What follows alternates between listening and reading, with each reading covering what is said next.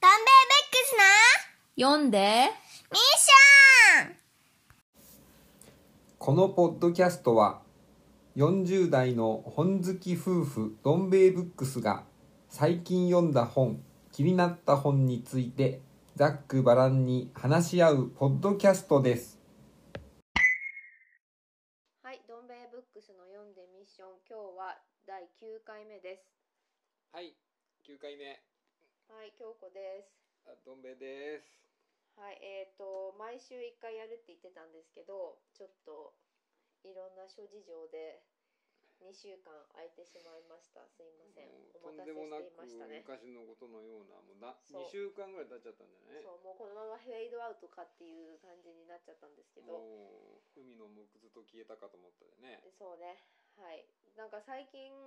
日本でも読書のポッドキャストされる方がはいはい増えてきてそんなにいらっしゃるんですかうんまあ、全部が全部把握してないんですけどよく推定なんかおすすめされるものがちょいちょい出てきて、はいはあいとツイキャスとかなんかライブでやってる人とかもいてあと YouTube の方もいてはいでまあその中でも私は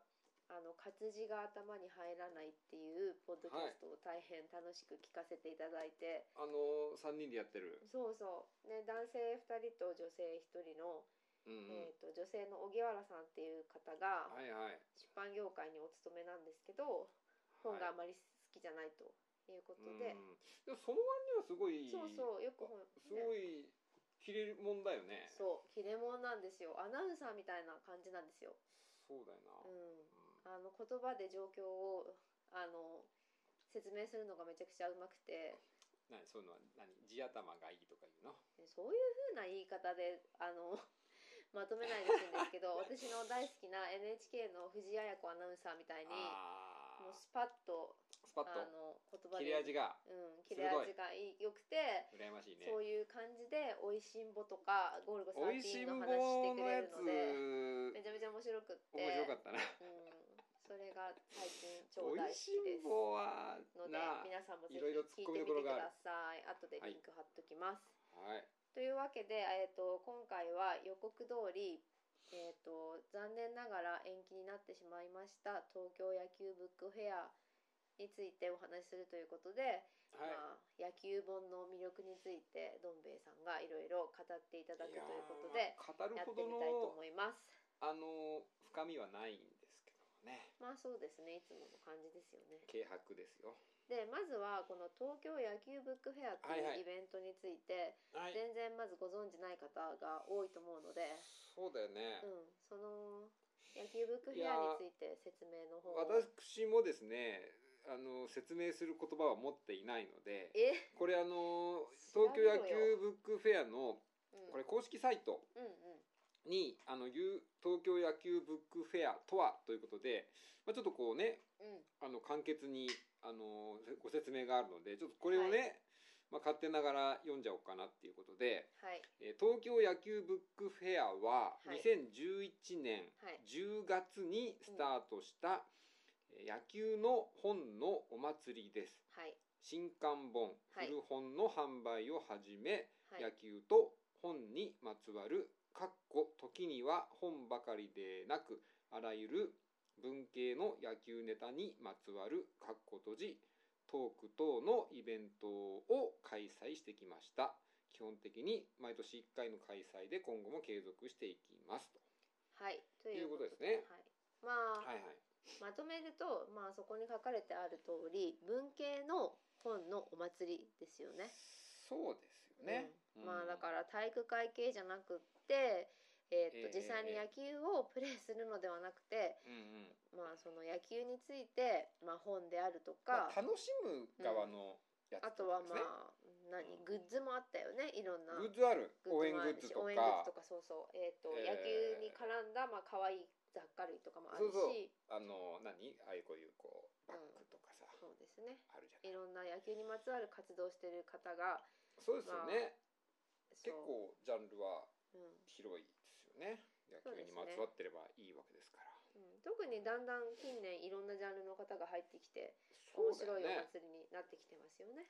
いやいや本当にうん一日楽しめるという感じですよね。ね、でそこの、えー、と野球部クヘアの中に「一箱古本市」っていうはいものもありましてパートもあってはいはい。で、えー、と私たち2012年からかなそうですね。2012年秋のからですねに開催だった東んです京け野ど、球部クヘアにえーその一箱古本市に出ておりましてそうなんですよね。思い起こせばその2012年からまあ一応解禁賞という形でうん毎回一応出出ててるんまですすよねね。うん。なんかこれだけは出てるんですよねまあやっぱりこうね子供が生まれちゃってからはあのオン・ザ・ロードの一箱古本市だとうんなかなかちょっと厳しいというのがあるけど、ままあ、このイベントの場合はね、まあ、一応こう場所がある程度こうね建物の中だったりうんその近隣というのがあったから、うんまあ、出やすいというのはねあったかもしれないですよね。まあ出やすいし、まあ、年に1回だからこれだけはっていうのあってうんまあ大変だったですよ子供をあ子供ベビ子ーカ供のー世話をしてる側として は最初のなん2012なんかあれだな子連れ狼的な感じでやってたよな子連れ狼じゃないの何言ってんの2012年あそうか私そうかお腹大きかったんだよっかちょ皆さんどう思いますこのこの温度 差子連れ聞いてる皆狼さんの時は2013年じゃあうん子連れ狼でどういうこと乳母車に乗せて馬車るってことで乗ってチャーンみたいになってたのは2013年かな、まあだから2013の時は子供はまだ歩いてなかったんだよねそうそうそうそうそうそう、うんその当時は、えー、となんだっけ江東区の老人福祉施設のところで開催されてそてうだでそこのなんかあれ裏側の庭のリ板バー張りサのイドところでそうそうそうそう大きいなんかあのレジャーシートみたいなのを敷いたところでそうそうそう子そう供があのハイハイしてたのを私は覚えてますよ。いやそうだよねうんうんうんそうそうそうよそうなんです、うんでまあずっと出てきていろんなことがあったりいろんな本を売ったりしていましてでどん兵衛さんが今日あの改めて数えたところ今までに何冊の本が売れてたんでしたっけえーだから201213、で2014年ってのはこれなかったのかうーんななかったようなんですけど、うんうんで2015年、うんえー、2016年うん17年、えー、2017年はね 2days だったんですよねああありましたね 2days のあーで18年、えー、19年と、時、うんえートータルでさ合計冊数805冊ということになりましたよああすごいねもう一ついくもうら一ぐらい息儲でかったん1000円だろまあね正直にあんまり儲かってはないう儲かるわけないよねそんなただ 人仕事がそのそうそうね1年かけてコツコツ集めた本を儲かりゃ読しむだなけいまあ、う読んだ本を売るだけだから。まあ正直言ってあのおお安いしねまあね、弊社はまあね。プロじゃないからうん。ななそんなはい。やらしい値段はねなかなかつけられないねっていうねはい、まあ、そういうわけで、まあ、これまでどういう本を売ってきたかとか、どういうことがあったかなんかについて、ちょっと話してみたいと思います。はいはい。それでは、えはいっ、はいと、具体的に、あの、東具体京野的に球部クヘアの思い出などを、思い出ねうん、思い出ポ話ロポロしたいと思うんです思けいど、出あ、ポロポロはていはか、いそもそもですねはい、あの、どん兵衛さんは野球好き、野球あーそをう見るんですそうよ。だよね、うんそのことをいまず何だったそう言わなきゃゃいけないん でそれそうだでな私は私私京子はええ野球ははっきり言って見ません、そうだよねうん、ルールもあんまり分かってないんじゃないそうもうごめんけどもううん40何年生きてきて野球見ようとした時もあってまあ見てた時もあるけどうん、うんもうどうしてもルールわかんないから、うんまあ、今後もあのそんなに熱心には見ないと思いますすいまうん、せんそうですねはいあのでもね野球だけじゃなくてもうサッカーとかも見れないしスポーツ全般見ないですかねスポーツ全般見れないんですよかつうんあのトランプのルールとかもわからないんですよ私え結ルール構が理神解経し衰がたい弱人はわかるけどあ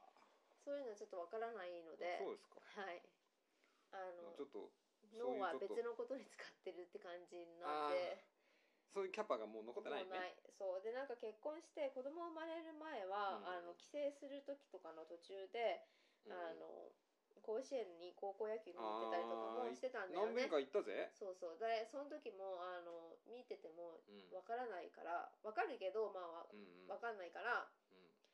あのラジオ聞きながら見たりとかうんでもなんか結構楽しそうに見てたような印象あるけど。なんかやっぱ生で見るのとかはまた別のなんか面白さあるじゃないですか。まあこうね。うん、なんか別にそんな好きじゃないアーティストとかでもライブ行ったら面白いみたいなことってあるじゃんあなんか、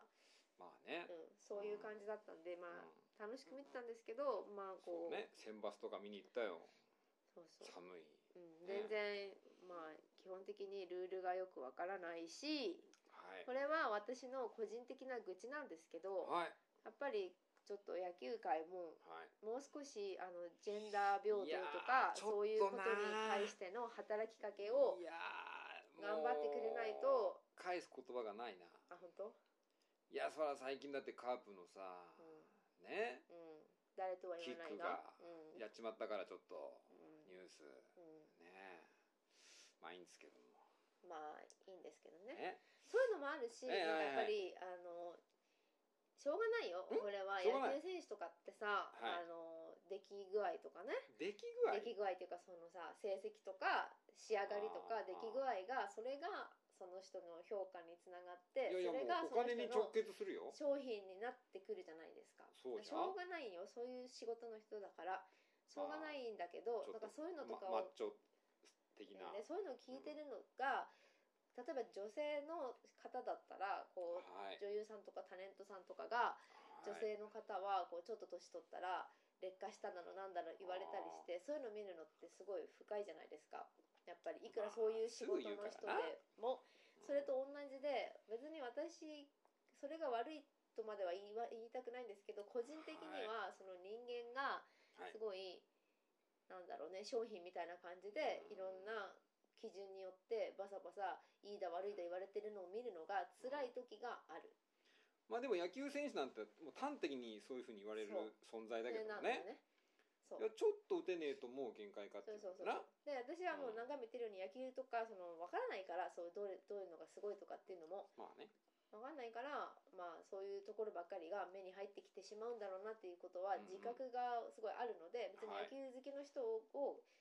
ジャッジしたいとかだからいけないんだって言いたいわけじゃなくて、はい私はそう見方が分からないからそういう分かりやすいところばっかりが目に入ってくるのが辛いなっていうことがあって、まあ、そんなには一生懸命は見ていません。うんでも野球ブックフェアはそのある一つのことが好へきえな人が集まっていてへえ一つのテーマなんだけどいろんな切り口でいろんなことをみんながやってるので うんそれを見るのはすごい好き、ああそうですか、うん、何か一つのことが好きな人ながんかういなんかろんちょっとなことを分切析り口からやって的に見てるんののは面白いからはいそれでみんななんかブースに行ったりするといろいろ説明してくれるんですけど私野結球わ構かん説ない明からするよなごめんって感じになりながらそ俺ものするけど熱量は面白くて好きなんです、そうだよなうん、はいでそんな感じでじゃあどん兵衛さんはなぜこの野球ブックフェアに出ようと思ったんですか、いやその前にほら野球と私っていうのがまず話とかなかったうん、じゃあどうぞまあ一応ええ野球と私ね、いやいやそうそうそうまあ一応野球は正直下手なんですけどうん少年野球はやってたんですけどうん全然ダメでうんもう二軍でエースっていう ねそういうやつうん、でした少年野球ってさ、うん別にさ今の子がやってる少年野球みたいないや全然もうなんとかボーイズみたそういいなやつうんじゃなないわいけでしょそういうんじゃないもうもうただの地域のそうそうそうそうそうそうもうただの地域の野球でしょでも全二然軍があったってことはどんだけ子供が多かったんだっいてや話ーだよそうでね、すよそういっぱいいたよ二軍だもんうん、すごいねそうそうそう弟がキャッチャーだったんだけどね まあいいんだけど全然やそう野球はプレーする方では全然もうえー下手っぴだったんだけどうんうんあの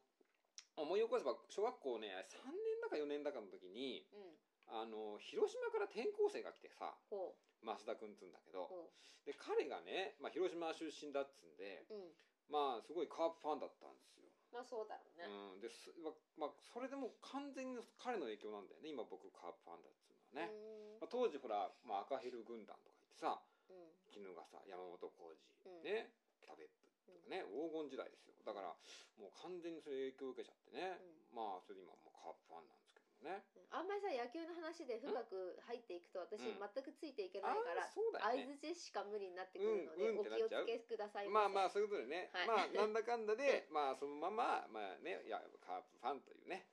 あえーそうなんだえことでしょじゃあちょっと待ってなんか弟さんもやうんカープファンじゃん今まあ広島住んでるあかられさはなんでかなあれは別にも俺の影響ともとは別にカープファンではなかったような、まあ、仕事柄でね今あ広島行った広島からに行ってるからっていうのは大きいんじゃないのかな、はいでまあカープファンでそんでうーんとまあねいやまあただまあそれぐらいですよはいもう膨らみはないですよ。まあそういうわけで、まあ、野球に関ついてはまあいろいろねちょいちょい見てはいたんですけどうんでうーんとね思い起こすとねこの野球ブックフェアにうんこの第1回目ですよねうんでこの2011年かな、うんの秋うんうんでこれ私だから一人で行ったんですよね、うんなんかで見たんでしょううんそのネットだか SNS とかでねうーんまあ当時どうだまあ見たんだろうね、うほんんで行ったんだよね、まあ、うんそれがやっぱりねすごい、楽しかったのまあ、楽しかっまあ、楽しかったしんだけど、うんまあ、結構衝撃的っていうか、へえ何これっていうねへえそうだっなんて野球の本しか置いてないんだようんおかしいでしょ普 通あいやそうでなんどうこれ何っていうねうんことですね、でなんかやその時なんか誰かのトークショーもやってたと思うんだけどもうちょっともう記憶の彼方ですけどうんまあもうさちすょがっと記憶力良ければねいやこまのあポッドトキャストーもクねショーとかそのなんかフラッと行ったからああそのなんか勢い込んで行ったんじゃなくてどういうもんなんだろう果たしてっていうんでねうんうん行ったわけですよそしたらもう何これっていううんうん野球の本だけで一つのお祭りができるって何それっていうねうあんったんですようんだからいろいろこうねぐるぐるぐるぐる見てたんですけど、うんでも多分なんか本買ったという記憶もあるんですけど何買ったかはちょっと記憶のあれだけどねうんだから本当はいろいろこうもっとね味わいたかったんですよ何味わってあいろいろゆっくり見たかったってそううそうそうまあそのトークショーがあるならあるでね、んうんまあまあそのまあ聞きたかったなってのもああったしう、んまあもっとずっとね一日こういていればいろいろ楽しいだろうなとかでもほら、うん何せほら友達いないから、うんねそこか まあそれもあるし、うんまあそのすだからさ要はさ内側に入っちゃえばさうんまあどんなイベントもそうだけうど、んあの一日入れるわけでしょ、うんうん、それはそうやっぱその方がいいえぞっていう何なんかちょねっと心の闇的な ちょっ心の闇と待ってもうそういうことですよ心の闇だっ闇闇とかいうほどの大きい話じゃないんじゃない小さい闇、まあそうそうあれですよあのデパートのほらあの物産展でさあああのうどんの試食に行けないっていうね、もう心の試食ぐらいもらってこいようん、ちょっともじもじしちゃうみたいなねそうそう私のいやなんか、まあやっぱり袖を掴んでまあまあ一食べたいんだ箱けど不音市っていう、まあ、本家のやつもそうなんだけどうんやっぱりあれも僕あの旗から客として行った時に、うんまあ、た面白いけどいまいちこうこうグッといけないっていうねああ表面撫でてるような感じがやっぱりあって、だったら中側に入っちゃえばまあうん中の人だから。なるほどねうん、っていうのでやっぱり面白そうだなって中に入ったなんか中に入ったっておかしいねわ、かるであも出店したっていうのがやっぱりなんかあれじゃんねちょっと違う話だけど、ええ私も普段電話とかかけるの苦手だあけあど、仕事で仕事にかかってきた電話とか取るのできるから、うんそういうふうになんかまあ役割をまとえば違うキャラになれるみたいなことかそうそうそうそう、ほうんら根がねちょっとそうちょっとそういうんだからうんうどんの主食に取りに行けないからそう子供にちょ取っらせとて頼るむかとから言っねてちょっと頼むとか言ってね あのうどん美味しそうだなとか言ってるタイプだからそうまあいいんですけどまあそれでね出たっていうことですよねそう、うんうん、わかりましたはいはいで、はそいれがねもう勢いづいちゃってもうねずっと出てるうんでここにいろんなスリップがあるんですけあーどなんか山になってるこれ。でまとめてみたから2012年のあスリップというのはあの売れた本あを売れ記た本がわ録したわかるようにね。やつですね売れたやつ。で2012年とかはうんえっ、何言ったかってと荒木大輔オリジナル写真集「君しか見えない」これはいい本だったあね。ったねこれすごい喜んでもらえたよ。あと人気のフィリップ・ロス「素晴らしいアメリカ野球」これはね、集英社文庫でしょ。うんこれもなかなか最近見つからない。あ今ー新潮文庫にうん復刊したからねですよねうん、まあでもあれももうちょっと品切れ状態じゃないかな、うんうんまあ、非常に人気のある作品そう、ねあとは、ねなんだろうね、えーっと、球場ラバーズ、漫画ですね。これ1カープのかやらつじ5ゃん巻など、あとは、甲子園の星を出したりしたり、それあなたがなんか雑誌ねノリで買ったんじゃないそう、そんなやつですね。まあ、いろいろ、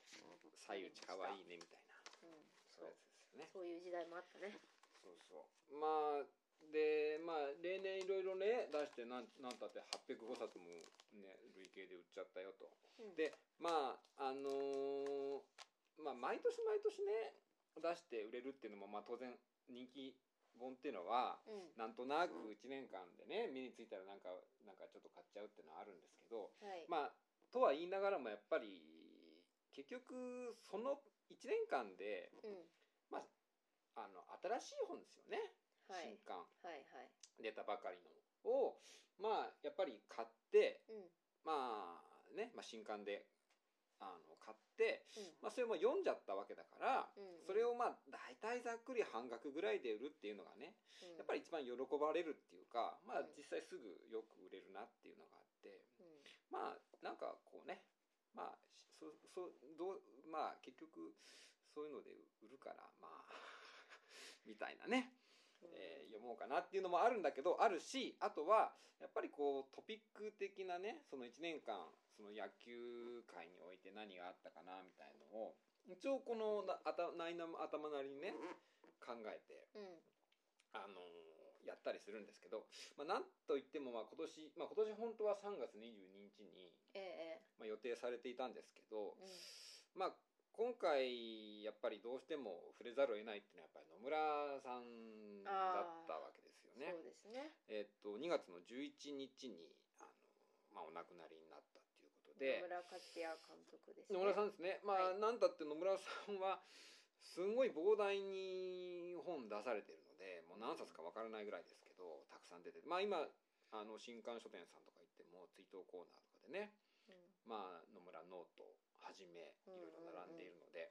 まあ私もこの木にね、まあ、家にいくつかあったのもあるけど読んでみたよ読んでみたり、まあ、新しめのこの野村の一郎論とかね野村の一郎野村の一郎論それこれ幻冬舎ねあとあと幻冬舎の野む、えーとプロ野球怪物伝っていうねあそれ面白そうじゃんなんかこれなんて去年の9月だからねへえここれれをはどういう本かと申しますとへ何野村ーさへーん野村がさんがその今までこのねうまあ、プレイヤーであったり、まあ、指導者として見てきた中でこいつはもうず抜けたやつだなっていうのをん、うん、怪物だなと、へええー認定できるもの 彼にだってじプレイヤーを最新のの、えー、と佐々木朗希投手そうもそう入ってるじゃ佐々な木い朗希楽しみだっていうのでね最後の項目なんですよんだから結局佐々木朗希のね活躍、まあ、するか分かんないけど今年うん開幕見もどうかっつってるけどまあ、それをるこ見ることなくねお亡くなりになっちゃったということでとなくだったね、うんまあ、今年はやっぱり、まあ、あー出展するならばねやっぱりまあ野村克也コーナーっていうのをね、うんまあ、やっぱりやった方がいいかなっていうのがあったし本当言うと去年の10月に金田さんねあー金やんですよ金田はい正一さん、まあ、お亡くなりになったんで本当言うとね金田さんの本も出したい気持ちは山々なんだけど何しろねうん高いんですよあそ高いですねうんあのいくつかあるんですよ結構伝説的な本がねう、うんえーあるんですけどあのほとんど僕もあの買ったことないですね買って1回ぐらいによ売っちゃった売ったこともあったと思うんだけどないしなかなか入手でき困難なので、うんまあ、それはプロの方にお任せってことでね我々あーのよそうですねプロの振る舞い屋さんもねうなリブリ出られますオかさんらとかもね出るから、まあねうんそういうね本当に入手困難な本はねぜひそういうところでということですよねはいうんそうですそそうですうなんですね。それから他に何かおすすめあうんりやまっすか？ぱりねあれじゃないですかあのナイツさんのお笑い芸人のナイツ花の輪信之さんのねジャイアンツファンで有名ですよそねう。そう言い訳ね関東芸人はなぜ m 1で勝てないのかえそれ野球じゃないじゃん。いやこれもう完全野球本ですよねあ野球の話もしてるんですか？野球に例えてるわけです出た。野球に例えた野球にり。例ええてるからね野球に例えたり、え野球を人生に例えたりみんないろいろするわけえでしーょ、と120ページですよ、えーはい関西は160キロを投げるやつがゴロゴロいるような世界ですこれ笑いの世界でねああ笑いだったら東ね京だと150キロぐらいでもすごく速く感じますが関西ではほとんど目立ちませんとかね野球に例えてますよでこれまあインタビュー本なんだけどうん聞き書きなんだけど聞き手がないんですよこれ中村圭さんです佐からえ賀北の夏だっけそうよあの勝ちすぎた監督がね最近文庫になったけうど、ん聞き手中村圭さんですからへえそれはこれ面白い完璧にねこれ野球本でしょこれうんうんうん私読みましたけどこれね非常に面白かったですよへまえ、あ、内容は野球の話じゃないです当然ねうん m 1の話なんだけど、まあ、これ完全野球本ということでね、うんうんえー、これ出展しようと思ってたんですけど、えーまだお家にありますよそうですかはいじゃあ実際やった時にはそのえ本出しますね、そうですうんね、うんそうそうそうそうそうですねあとまあそうそうあの野村さんで言い忘れてたけどうんあのまあね野村さんといえばっつってあさいあれですよこれをやっぱり触れなきゃいけないなってことですよねうこの安倍真紀夫先生のねん、も南海島本浩平の歌ですようはいこれこれまあ非常に私好きでいっぺんね売っちゃったんですようん何回かの時にでえまこたれね全く同じもの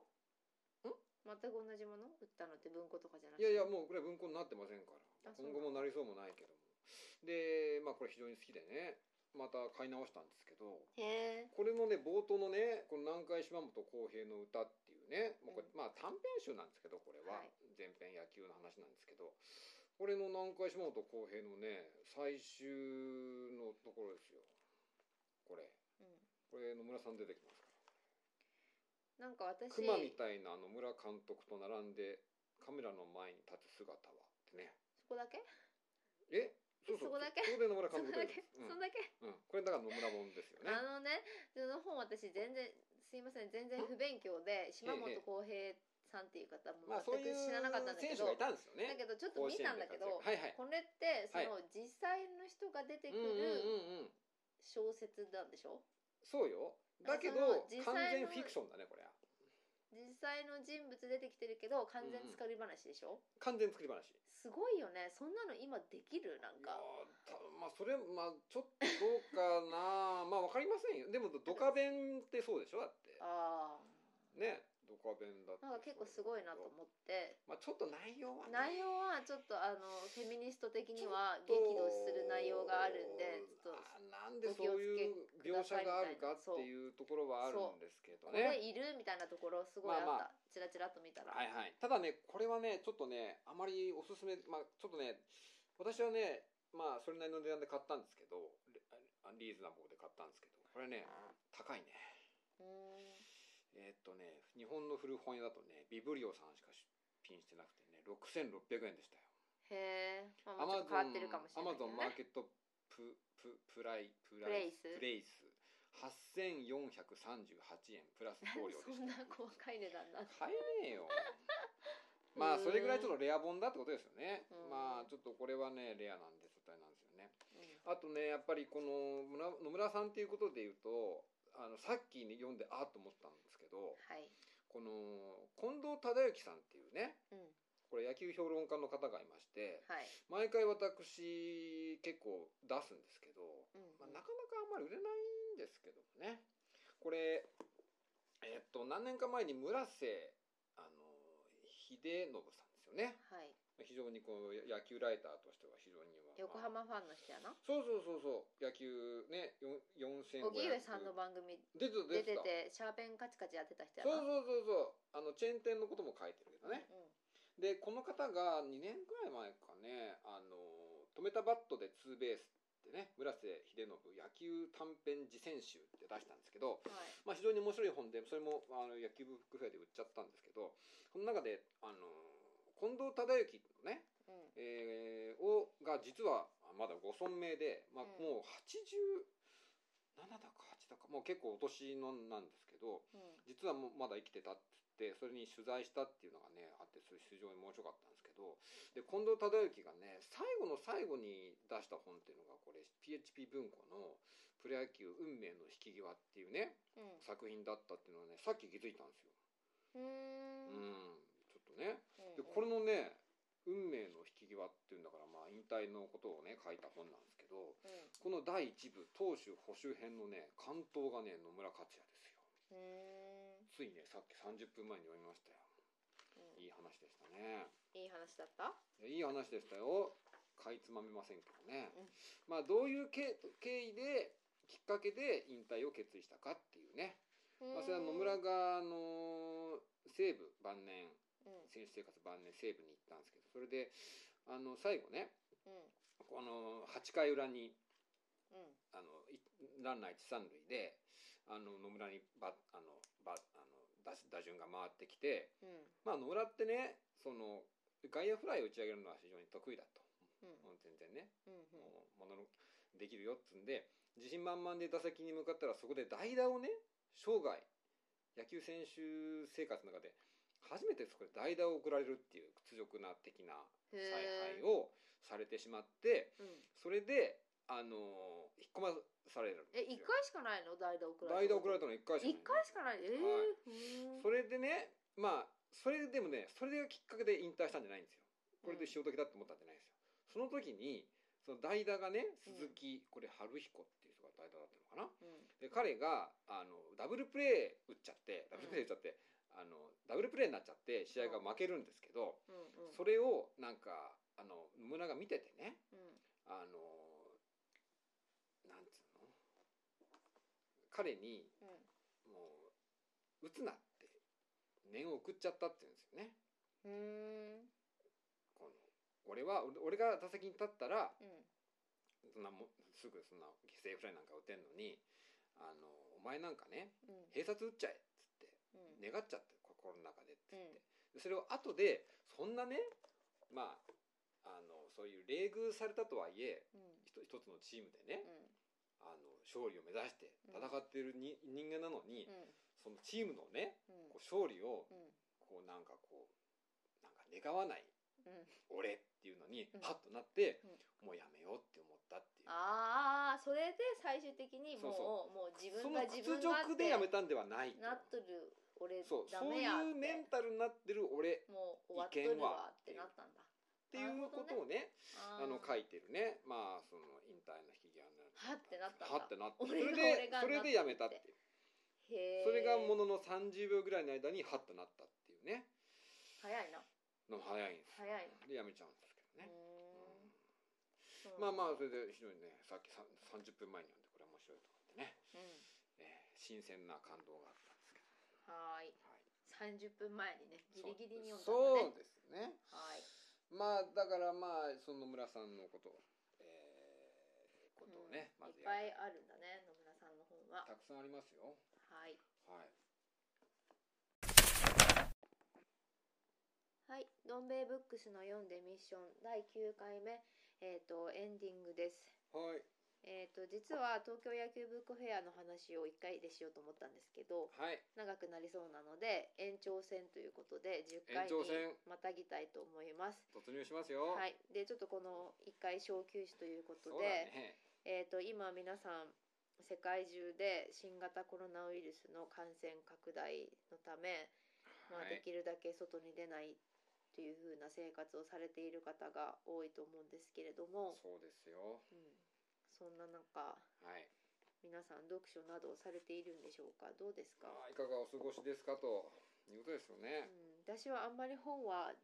あんま読んでないですね。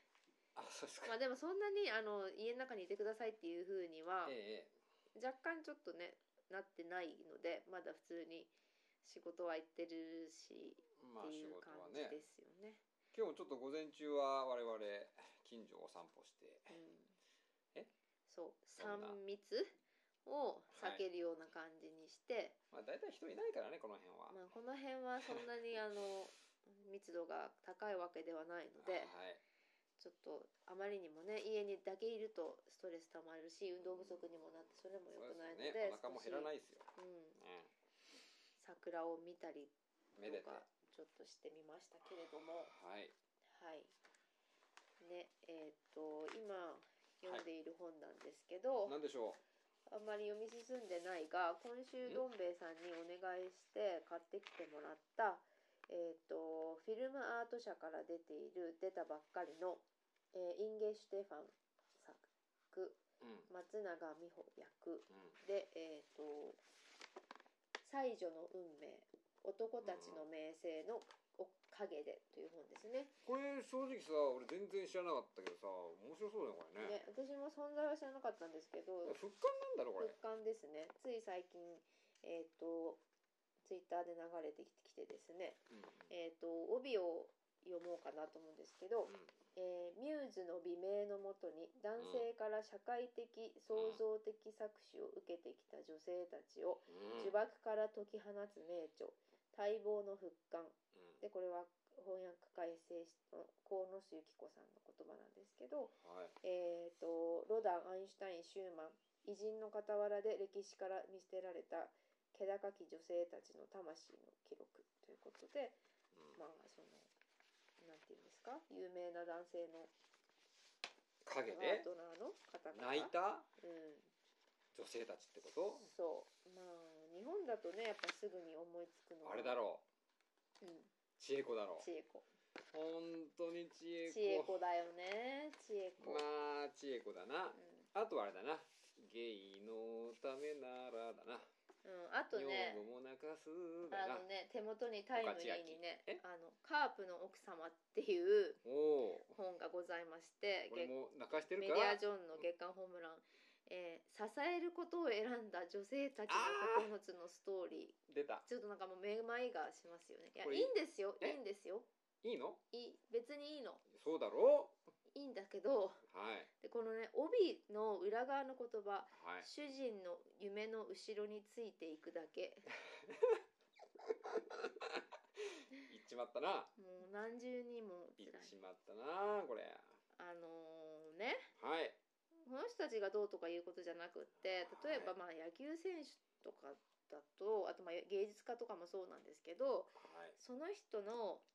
まあはい仕事自体がうそのん、でかいうん、妻だけじゃなくってうん大きなもうプロジェクトみたいな感じになったりとかするじゃないですか。なるなだからうんそういうことがこう分かりにくくチームなんたらみたいになっちゃうそんだろうそうなんですよね。うんまあそんうですねでもなんかこういうことってもやっとするっていう かなんかまあまあうまく言語化できないんですけど、うはいん、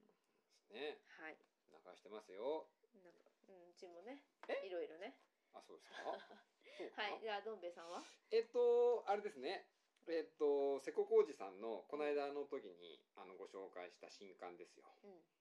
それでも読書はやめられないとあ読んだのねえもそうれ、電車の中で読みましたこれ通勤で、うん、なんかそれで紹介されてて面白そうな本あっまあ、た、紹介されててっていうか、うんこのね本読みの極意は主派理にあり とでこれはなんか出茶た道におけうるんなんかこう言葉らしいんですけど、まあその主っていうのがねうんうんまあまあその茶道においてどうだかってちょっと私よくわかりませんけどうん彼なりに瀬古さんなりにその主張りっていうのはどういうことかっていうとうん主っていうのはまずそのえーっとまあ古今ねたくさんある名著名作っていうのにはいまあ触れると、はいまあ、この人そもそもね読む本を読み始めたのは結構遅いねあじゃあどん兵衛さんと一緒じゃん。 20そうそう24歳くらいから大学辞めるくらいかなまあぐらいからあの本の世界に入っただからなんかそそういうそなんつうの下地がないもんだからうんその名作を読まなきゃいけないと、うんね、名作名著はいでこの彼の中では名作って言ったら文学作はい品で名著といえば哲学書みたいな、うんうまあ、んその固定観念っていうの、うまあ、その読まなきゃいけんみたいな感じで、まずはあのとっつきやすそうな名作文学を、まあ、いろいろ読んでったうん漱石とかね、んまあ、古今あるでしょ日本文学の古典っていうの。でも日本文学の古典みたいなやつにもやべえやつあるからまあ、どうあかるとね思うよね。まあまあまあさおいその、まあそれがわかる面白いか面でしょ白くないか置いといて、まあいろいろ触れたとで、う今ん度はねやはり本といえばねうん名著だとうつんまり哲学書だっていうことで、 哲学の世界にずんずん入っていったらしいんですよわお。で正直言ってうんねそれに歯なわけですよってない破る破れた結局もうそれを ね無理だろ40代のうんもうもうもう丸々40代もう丸々ぐらいまでうんその哲学の森に入 ってそれが樹海になってきてもう,う、んもう死にかけたと、うんまあそれこそあれですよ哲学の何カントだヘーゲルだへーマルクスだ、ねはてやフッサールだとエボケエポケーですよこのエポケーで出てくる よ結局えエポフッサールも読んだけど結局ノエシスノエマだの還えあー現象学的還元だのあったエポケーだのといった用語を生かじりのまま覚えただけである。そうなんだよ私もこの間さあのエポケと判断停止しか覚えてないわと思って、先生ごめんってまあ結局思そのやっぱりね哲読書の本筋は哲学だみたいなやっぱりこうこすごいゴリゴリの頭があってう、んもうそういうものをねまあ読めるか読めないかは置いといても読んだんだけど、まあうん、結局それは彼の中では何にもならなかったと、うんそのこういう本が誰それが書いてるっていうことぐらいの知識にしかならなくって結局身に自分の血にも肉にもならなかったっていうことで結局ぐるっと回って今は結局第6章おおすすめ純粋面白本の世界っていうね で例えば、まあ、結局エンターテインたメンだト面ってい白いう本ってかいうのは何なんですか、まあ、今彼の中でねブームはね時代小説らしいんですけどねう、んえー時代小説ですよあとはあのまあ、えーっとフロストシリーズとかねああーとなんかリー・チャイルドとかうんドン・ウィンズローとか、まあそういうまあ本当エンタメあとあと戦記ものねこの人好きなんだけど、戦記物えーこの人もう戦記ものもねもうエンタメとして呼んでるっぽいんだけど、戦記物かうんあとまあ山本周五郎うんから時代劇は入ってったら時代小説は入ってったらしいんだけどまあもう結局ね読んでああ面白かったって言える本をうんもう読みゃいいともうい年やそだりしゃねそうでしょ、まあ結局ぐるっと回ってそのそれが理だとうんそれが海岸っていうかねそういうとこから、うん、その結局基本に戻ったよっていうそうですかことでの理だはいということでもう今は単純にああ面白かったって言える本を読んでますっていう。まあ、結論でね最後の方はもうその今読んでる本のこれが文字であれがどうだっていうのでうんわーっていつものパターンになるっていうねそれ賛成やっぱええただ面白いっていうこそとうだそうけでいもう何が残るいとと思いまかすいいことし覚えたとか、うんそういうんじゃないとうんねそういうことですはいはいじゃあそれをまたわかりましたはいじゃあまた次回お楽しみにさはあようなら